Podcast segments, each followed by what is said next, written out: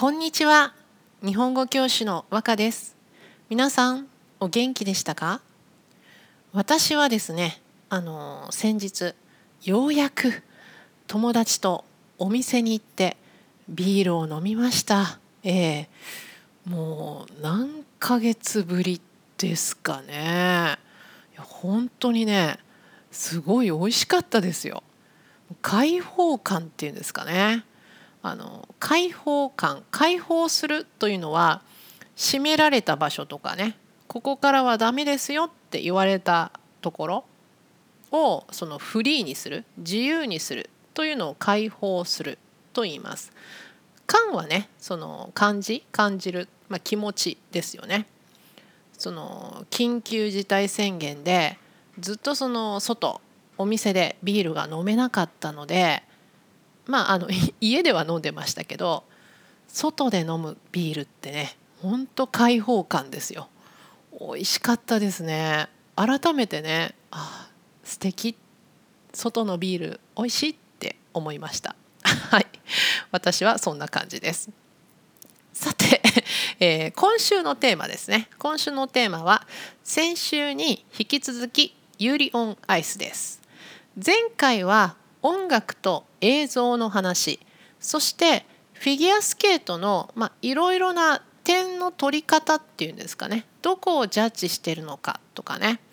えー、そういうのが分かっていいよという話をしましたが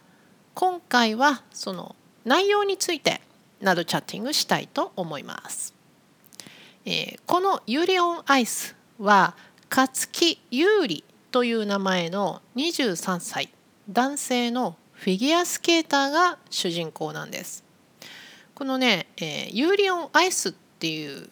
その題タイトルなんですけどもこれはですねあのタイトルでもありますがその彼が演技する時の曲の名前でもあるんですね。で、えー、彼のその「ユーリオンアイス」っていう曲のテーマは愛そしてさらにそのもう一個そのフィギュアスケートってショートプログラムとフリーっていう2つの演技があるんですけどももう一個のショートプログラムの曲のそのテーマも愛エロスなんですねだからこのあのユーリオンアイスっていうのは勝木優里くんの愛っていうのがまあちょっとメインのテーマになってきます。で、まあ、愛しかもエロスなんていうテーマなんですけどその勝木優里くん？優里くんはですね全然色気がなくてあのカツ丼が好きで太りやすくてメンタルが弱いというアスリートとしてはとっても残念な感じなんですね。この色気がない色気というのは青とか赤とかねこのカラーの色という感じ。毛は気持ちの気と書きます。この色気っていうのはね英語だとまあセックスアピールっていうんですけどもまあ男性なら女性。女性なら男性が「ああいいなあ好きだなちょっと一緒にいたいな」とかね。そう思わせるようなもの。これを色気と言います。このね勝木くんは色気は全然ありません。そしてカツ丼。これね知ってる人は知っている。これあの日本の食べ物カツですね、えー、豚肉を、えー、まずね、えー、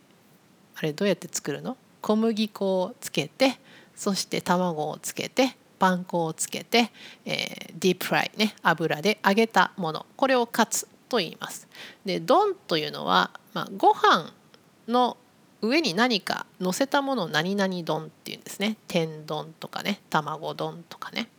だからそのご飯の上にカツを乗せたカツ丼。これが大好きな男の子、えー、これはカロリーがとっても高いです。なので当然太ります、えー、彼は太りやすい。そして、えー、メンタルが弱い。っていうね本当にひどい ひどいっていうか、まあ、ちょっとダメダメな、えー、フィギュアスケーターなんですが一方彼のコーチをするビクトルというロシア人27歳この人イケメンです。イケメンハンサム。顔がかっこいい人イケメンって言いますね。そして、えー、ゆうりくんとは逆に色気がある。そして女性にモテる。モテるっていうのは、まあ、人気があることね、えー、女性にモテる男性にモテるって言いますね。女性にモテます。そして世界一位のフィギュアスケーターです。なんですがこのビクトルさんはなぜか勝木くんを見て何か来たんですよね。あ僕は彼をコーチすると決めて選手を辞めて日本に来る、そして彼をコーチしていくうちに優里君はどんどん変わっていく、一流の、まあ、フィギュアスケーターとして変化していくというお話なんですけど。ここでね問題になってくるのがビクトルはなぜ優里君をコーチしようと思ったのか。これはもう謎ですよね。だって自分の方が色気もあってイケメンで技術も実力もあるのになぜこんなダメダメアスリートに目をつけたのかここが、まあ、ユーリオンアイスの重要なところです。でねその答えっていうんですかねまああの分かりやすいセリフがあったのでそのセリフちょっと見ていきます。まあ、美奈子さんっていうねあるまあその勝木くんの応援をずっとしている女性がビクトルのパフォーマンス演技を見ていた時に言ったセリフです。世界中の女にモテまくっとるやつは恥ずかしげもなく色気振りまけるよなって言ったんですね。えー、まず世界中の女にモテまくっとるやつこれね何々まくるこれもカジュアルでよく使う表現です食べまくるとかね飲みまくるとかね勉強しまくるとかね、えー、マスケプラスまくるでもうどんどんどんどんやるという意味です、えー、世界中の女にモテまくるだからもうモテてモテてモテてっていうことですね。えー、もモテまくっとる、まあ、モテまくっているやつ。やつは人と同じです。まあ、かなりカジュアルな言い方ですね。えー、そのモテまくっとるやつは恥ずかしげ、まあ、恥ずかしいような気持ち雰囲気もなく色気さっき言ったまあそのセックスアピールですかね色気振りまけるような振りまくっていうのはまあいろんな人にこう出すっていうような意味ですかね色気をね。で、えーまあ、色気をこう振りまけるわけですよモテまくってるからね。しかしなんです。その続き。こういうのは、まあ、こういうっていうのはそのビクトルのパフォーマンス、まあ、音楽とかねそのダンスですかね。こういうのはもっと若くてウブなやつがやってこそグッとくるのよ。ビクトルみたいなイケメンじゃなくて。これねこういうのはもっと若くてウブウブもね、えー、教科書とかには出てこない言葉ですね。ウブっていうのは英語で見るとピュアって書いてありますがまあその今までね彼氏彼女ボーイフレンドとかガールフレンドがいなかった恋とか知らないような人これをウブと言いますね。だからもっと、えー、ビクトリーよりも若くてその恋とか愛とかしたことがないうぶなやつがやってこそこそはエンファサイズ強調ですよねやってるからね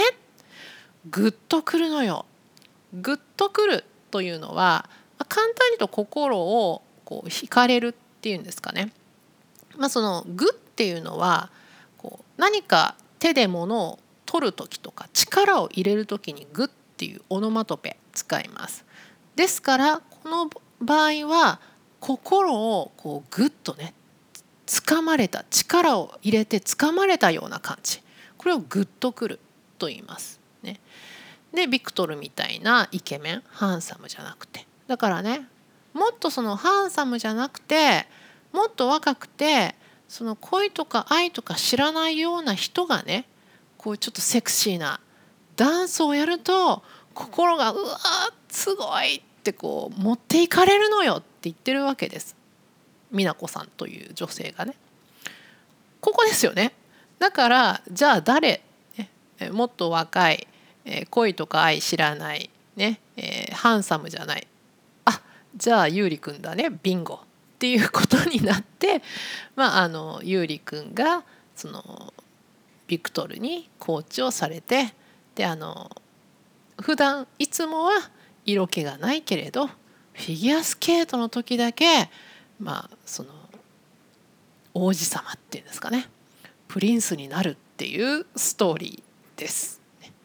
これはねやっぱりあのもうアニメには絶対あるあるギャップですよね。このいつも色気がない人が急にその時だけ色気があるとかねいつもあのなんていうの？厳しい冷たい人が急に彼女彼氏の前だけ可愛く優しくなるとかね。こういうこのギャップっていうのはね一つのこの人気が出るポイントですよね。アニメとか漫画には絶対このギャップがあるキャラクター出てきますよね。だからこのユーリオンアイスも勝木優里くんというねダメダメアスリートダメダメフィギュアスケーターがその踊ってる時だけおってねグッとくる王子様になるというねそういうお話です。はい今日はここまでです。ただねあのすいません私の推しはこの勝木優里くんじゃありませんあのもう一人のロシア人の、えー、優里くんユーリ・プリセツキーですね。この人が私の推しなんですけどちょっとね私珍しいですよ。こんなにあの主人公について話すってね。今まであのあんまりもう全然じゃない。あのアニメについて主人公について話すことなかったと思うんですけども今回は主人公メインキャラクターの勝木優里くんについてナードチャッティングしました。そして来週ですね。来週は私の推しのユーリ・プリセツキについて話したいと思います。はい、えー、というわけで、えー、ここからはお知らせです、えー、和歌ランゲージラボラトリーでは私和歌がオンラインの日本語プライベートレッスンをしております。オンラインで日本語のプライベートレッスンやってみたいと思った方はこのポッドキャストの説明文に、まあ、ウェブサイトのね URL を貼っておきますのでそちらあの詳しいことが書いてあります。ご覧ください。ご連絡お待ちしてます。では今日も最後まで聞いてくださってありがとうございました。じゃあまたね。バイバイ。